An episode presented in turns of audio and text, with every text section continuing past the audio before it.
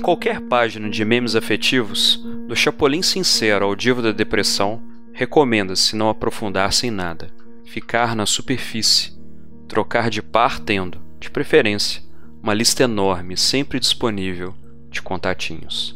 Só sofre de amor quem não tem contatinhos. O negócio é ter coração de pedra e fogo na perereca.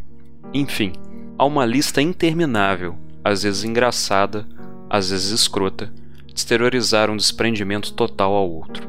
Realmente, isso pode bastar por algum tempo.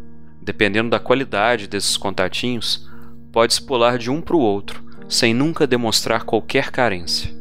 Não é ótimo? Não há qualquer tempo para sentimento, apenas prazer.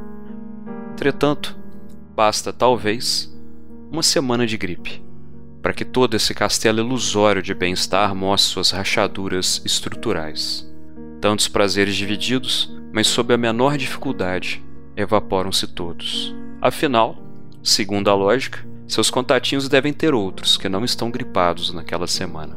Eu penso quantas das nossas singularidades não se perderão como lágrimas na chuva, porque não arriscamos ir além da superfície.